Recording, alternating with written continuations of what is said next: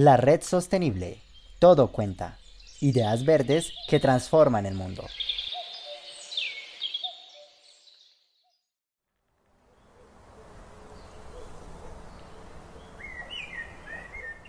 ¿Para qué sirve y cuáles son los beneficios del proceso del compostaje? A continuación te explicamos en el siguiente podcast.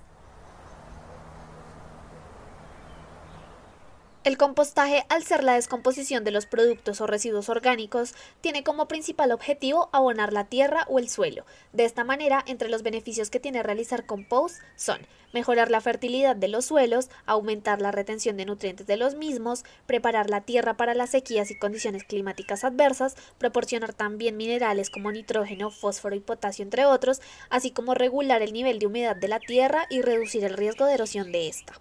Aportando bacterias y microorganismos que eliminan sustancias nocivas del suelo cultivable, el compost disminuye también la cantidad de residuos que van a los rellenos sanitarios y afectan a la comunidad aledaña a esa zona. Sin embargo, los beneficios que tiene el compostaje no son solo para la tierra y el medio ambiente, ya que también para la salud humana y la soberanía alimentaria son de gran aprovechamiento ya que facilitan la obtención de alimentos orgánicos libres de contaminación por agroquímicos, fomentando la alimentación sana y orgánica.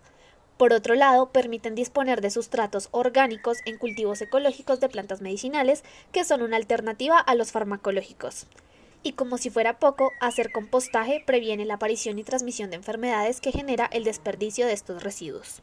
Cabe destacar que otro beneficio del compostaje está en la parte económica. Según la Unidad Administrativa Especial de Servicios Públicos, el compostaje posibilita que proyectos productivos se consoliden para generar ingresos de los alimentos orgánicos, además de minimizar la dependencia externa de fertilizantes, brindando mayor posibilidad de autonomía para los agricultores. Por otro lado, si las familias hacen compost en casa y tienen la facilidad de hacer una agricultura urbana, pueden reducir gastos de la canasta familiar con respecto a alimentos básicos y plantas medicinales. Con respecto a la parte social, esta práctica logra que las comunidades se organicen alrededor de proyectos ambientales, en especial para la recuperación de los territorios y la restauración del suelo de los espacios degradados por inseguridad o por abandono y aprovechándolos de manera correcta. Cabe agregar que esta práctica permite que cada persona se conecte más con sus raíces y la tierra.